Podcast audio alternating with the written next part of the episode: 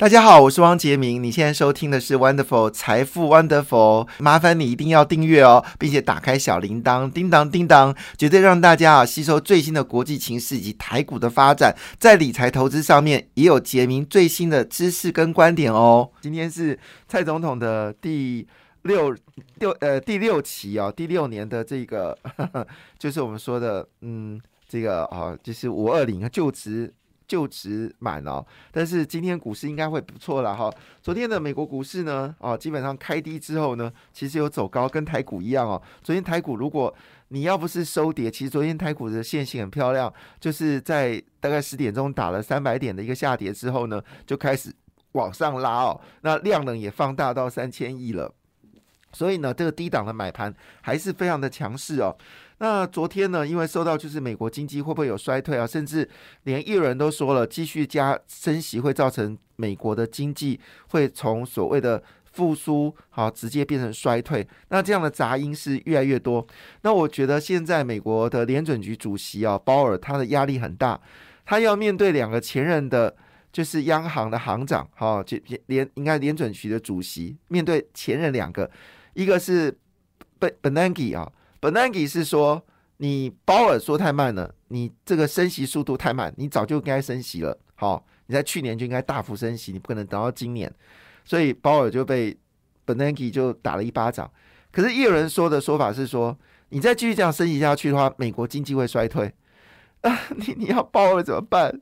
我哭了。好，这时候要派出格林斯班。那如果找格林斯班，格林斯班一定会说了半天，你还是不知道他说什么。格林班就这样讲，给人的话都这样讲。今年的就业状况呢，并不是那么的好。好。但是某些迹象显示哦，在某些的产业呢，似乎有复苏的状况。但这个复苏状况有多强呢？其实我们还必须要去观察。好，在这观察过程当中呢，我们还是要去提提醒。好，这个就业状况仍存在着呃许多呃风险。你你到底要跟我说什么？就是就是 Bernanke，呃，这是 Greenspan 的说法。所以 Greenspan 永远是给大家就是一种 ambiguous，一种模糊的说法哈。所以当然格林斯潘那几年美国经济非常的好，也他的做法叫做模糊。但是自从 Bernanke 之后呢，Bernanke 就不是哦，Bernanke 就是他会跟市场很明确告诉你说，我将要做什么事情，我要怎么做，我怎么做。他给市场很多的这个清楚的方向，你不要意外。那叶伦呢，也是跟着这样做好做了这样多，但因为叶伦当时看到美国经济不错的时候，他决定收银根，好让川普非常生气，所以川普就把叶伦给 fire 掉了哈。那所以叶伦对看到川普，其实我看他感觉也不是那么好了哈。好了，那回到了这个就是现在的鲍尔，那鲍尔呢，就是因为当时川普把叶伦给处理掉嘛，因为他觉得叶伦做这个升息的动作。对于川普要拼经济来说是一个灾难，所以他就把叶伦处理掉了。好，那当然叶伦某些说法他是蛮轻中的，但最近他就是很很中很美国派，就是有关关税的部分呢，他认为中国川普的关税是要把它降到零哦。但是呢，对于这个离开中国这件事情呢，叶伦认为这是有必要性的。他认为说美国企业当回到美国来生产，好，所以呢，这个叶伦的良他是比较灵活的一个一个。一个一个经济学者。那你搞包尔多尴尬？你到底要听本能给的，还是要听叶伦，还是要听自己的？所以真的，现在他只好说一句话：说他会坚持的升息，一直升到通货膨胀呃升到百分之二。可是市场认为说，以现在百分之八的通货膨胀要降到百分之二，要多久时间呢？所以这几天的股市呢就会下跌。他很担心说，你还没到百分之二的时候，美国经济就因为升息的关系就掐死了。那最近这个呃，就是初领就业金的人数也也有一些增加，所以市场。的悲观气氛呢，在这两天的大爆发啊，但是最后结果事情是，昨天的非半指数呢，已经呃跌幅缩小，只剩跌掉零点六一个百分点，纳斯达克跌幅更小，只有零点二六个百分点哦。那道琼工业指数呢，从原本一开盘大跌四百点哦，那么最后是跌掉两百三十六点九四点，还是跌啦，好，跌掉零点七五个百分点，表示市场呢还是很冷静的去看待这个事情了哈。那背后原因是什么？因为上海。已经做了决定，它叫做两阶段的一个复工哦。那据了解呢，它现在整个运输产能呢，似乎已经恢复到八成的水准哦，就是大概七成到八成的水准。那也就是说呢，复工的状况已经开始慢慢的稳定下来。那么上海的政府呢，也开始盘点能够复工的这个状况。因为再不复工的话，其实大陆航空业有三分之一都已经是准备破产或者已经破产了。所以这个情况，当然中国必须要思考这个问题。那现在李克强的声音也越来越大了。那有趣的事情，李克强一讲话呢，中国股市就上涨了。其实李克强最近讲的话都是他两三个月或者两三周前的内容。那当时讲的话，媒体中国媒体都不报。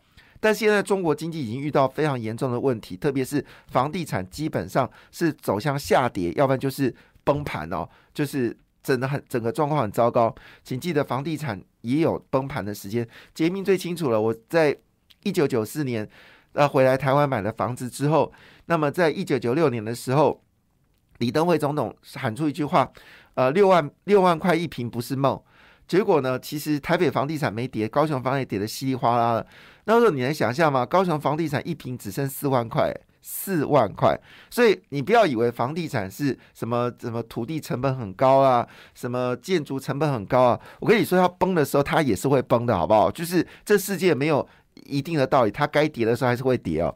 那中国的房地产已经好了将近三十年了。那么最近中国的房价竟然可以跌，而且那个跌幅很可怕，就是他们是以一平方米啊平方米来计算，一方米可能七千块人民币，它可以从一平方米七千块人民币跌到一平方米只剩三千块人民币，哈，所以你就会知道这个里面中间有很大的弹性哦。那我们知道最近的房地产呢，因为疫情的关系呢，是有。急冻哦，那么很多地方的这个到客数呢，都减少了，幅数呢已经到了一半哦。那甚至有人说句话，经过这几波的一个。一个所谓的央行打房的方式呢，好急行军，因为年底就要选举了。像今天五二零啊，就很多的民众就开始发说发声明说，你看这几年台湾在蔡英文总统的执政之下，房地产真的涨到一个可以哦。那这件事情让大家觉得很伤心，好像社会宅也没有盖到合理的数字。好，这些问题就会被跳出来。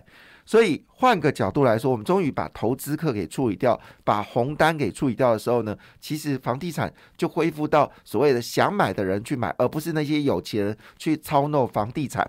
好，这就避免经济在下滑的时候，房地产在跌，其实会造成经济很大的一个伤害。所以昨天的中国股市呢是涨的，那这个欧洲股市呢，因为受到了。这个美国股市的影响，加上呢，英国公布了这个通货膨胀率竟然接近到九到十个百分点，我觉得这民众真的活不下去。昨天新闻都在谈英国有多惨，说这个民众啊，呃，就是本来吃三餐只能吃两餐，因为没有钱吃饭。好，这个人数竟然高达两百多万人，好，这个很恐怖，对不对？哈，所以昨天英国股市呢。是三大股呃，欧洲三大股市呢，跌幅最高的哈，跌掉了一点八二个百分点。德国股市跌掉零点九个百分点，而法国股市呢，跌掉一点二六个百分点了。昨天的印度股市也是大跌哦，跌掉二点六一个百分点。俄罗斯股市还是上涨哎，涨了二点七三个百分点。印尼股市呢，则上涨零点四四个百分点。好，我们来看一下昨天，其实呢，昨天的线型非常漂亮，是开低。开低走高哦，那当然是没有收红了哈，至少守在一万点，表示呢市场有一定的买气。那我们就解读一下，到底昨天哪些法人哦，他逆势买进的股票？好，我们来看看到底哪些股票呢被逆势买进哦。那么买逆势买进的第一名呢，就是华通哦，华通股价呢是四十九块。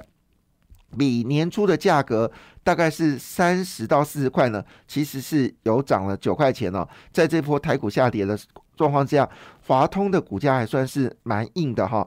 那华通的主要原因是因为它已经切入到低轨卫星哦。他说低轨卫星的业绩大爆发。所以呢，反而买超了这个一万张哦，那股价收在四十九块。那华东今年交出业绩应该也是不错的。好，第二名是谁被买多呢？是红海，红海终于出运了哈。那这一波呢，台股大跌的过程当中呢，红海股票呢竟然逆势从一百零二块呢涨到一百零七块五。主要是呢，刘阳伟呢已经决定哦，就是对于所谓的面板的行业，他没有兴趣了，他是要全力转型到。所谓的电动车的行业里面，特别是英特尔呢，最近也公布，就是他们要加大在伺服器的一个攻势，可以看好未来的云端运算的一个需求。那红海呢，其实大家都讲说，这个呃伺服器啊，就是伟呃伟影啦，或者是广达哈。其实真正厉害是红海啦，红海是台湾。伺服器就是嗯，台湾品当然不是台湾生产，它很多在中国生产，还是伺服器里面生产量最大的就是红海，所以红海呢，昨天也得到外资的追捧，法人追捧，那股价呢已经回升到一百零七点五元了，所以最近买红海的反而是觉得，好，过去买红海都没赚钱，那最近买红海反而你觉得比较稳定哦。第三名是旺宏，那旺宏之所以大涨的原因，是因为它切到了这个电动车的领域里面哦。那同时间呢，因为美光公布业绩哦，坦白讲也不错，所以呢，旺宏呢也得到了市场的一个买进哦。那买超的金额是七千八百七十六张，这里背后是不是跟印太战略有关系呢？因为印太战略也是要阻挡啊中国在半导体的发展，所以旺宏加上交出了非常好的成绩单，股价呢已经回升到三十九块七五，昨天比较。呃，特别的一单公司哦，就是就是大家没有预期，突然之间被爆出来的，就是封测公司的金源电子。那我们知道，封测公司呢，今年呃前四个月业绩都比去年同期哦，至少增加两成到三成哦。那加上我们主要原因是因为啊，包括利基电啊、世界先进、台积电还有联电呢，业绩都是蛮窄的哈。那记忆体的需求也是大幅的增加，那主要用在就是伺服器的记忆体。所以金源店呢，它的股价呢是四四块六，那么法人买超了七千六百八十七张哦，倒是蛮特别的。那我昨天听一些分析师哦，也开始关注到所谓封测类股哦，可能这个价格已经是到了甜蜜的买点。然后银行股部分呢是买了台气银哦，那么台气银最近昨天是跌了一块二四啊哈，但但是呃跌了一点二四趴，好，但是台气银确实在今年呃是所有大家注意到今今年。注意到两家公司，一个是和库，一个是台气银啊。那么主要症结点是因为台湾的经济啊，因为企业的这个张力、活动力非常强，而台气银呢，长期耕耘在中小型企业，可能是最大受惠者。好，另外就大同了，大同股价呢是真的慢慢的涨哦，现在已经涨到三十五块六，昨天涨了零点七一个百分点，反而买超了三千四百一十九张。那大同当然已经宣称以后的建案呢都是百亿起跳。好，但是同时间呢，在所谓储能、还有电动车以及重机部分呢，他们也要加速发展，总共四大领域，所以大家看好未来绿能的方向呢。所以大同呢，最近也有些买盘。那今年是他这个新市场派入主的第一呃第二年嘛，那第一季交出了就是已经有获利的状况，赚了零点二元，这跟去年。呃，亏钱的状况已经大相庭径了，所以本来很担心哦，就是这个呃，这个建商老板去经营大同，真能够把大同做的起有起色吗？所以看起来好像真的慢慢的有那么一回事哦。好，另外就是升阳半导体哦，升阳半导体是最近蛮火热的一档股票，呃，不论是法人最近买超它哦。而且同时间呢，也留意到一件事情哦，就是在今年市值的部分呢，其实也都有在增加哈。那呃，在昨天呢，也看到它是低点买呃，是电子股买盘低阶的第四名，好，电电子股买盘低阶的第四名是法人买超的第八名，二四六八第九名哦，第十名。那到底为什么突然之间？升阳半导体被大家注意到呢，而它股价呢只有六十块钱哦。原来是昨天升阳半导体呢公布了一个重要的讯息哦。那这个讯息呢显示它的业绩呢正在高速的一个成长哦。那去年七月份呢，它的合并营收大概在二点二五亿元。那到今年四月份呢，合并营收呢已经到了二点五五亿元哦。那他有特别提到一件事，他做了四个产业。那这四个产业听起来就让人家觉得好像真的了不起，因为升阳半导体以前是呃，我印象中它是做就是再生晶圆，好，那现在呢，它已经转进到五 G 高效能运算跟电动车的一个方向。那主要呢是跟台积电呢是一个连接的一个状况。那我们说再生晶圆，我们想到就是中沙嘛，哈。但是呢，他说现在呢再生晶圆跟晶圆博化是升升阳半导体的两项核心产业。那现在呢，预估呢在台中港的台中中港的厂区的业绩呢，下半年要进入量产。那而且它会走向高自动化。那么产产品部分呢，也有推出先进的五十微米的 Takeo 薄化的这个制程哦，所以呢，基本上它在再生晶圆、晶圆薄化生物检测跟碳磷酸锂电池呢，基本上成长加速哦。这是今天的这则新闻哦。所以呢，他说，呃，去年的营运呢是倒吃甘蔗，那今年呢还会加速哦。所以这个消息呢，也使得这个升阳半导体呢得到市场的买盘，呃，这是蛮特别的哈。好，所以呢，这是我们说昨天几个股啊，另外就是东阳一定要特别提了。那东阳呢，也是呃法人买超张数。三千两百七十四张，昨天呢是上涨一块五，股价是三七块二。它背后理由是因为呢，美国现在你买不到新车，你只能买二手车。那二手车如果你用原厂零组件，非常贵。我在之前已经特别提到了。感谢你的收听，也祝福你投资顺利，荷包一定要给它满满哦。请订阅杰明的 Podcast 跟 YouTube 频道财富 Wonderful。感谢，谢谢 Lola。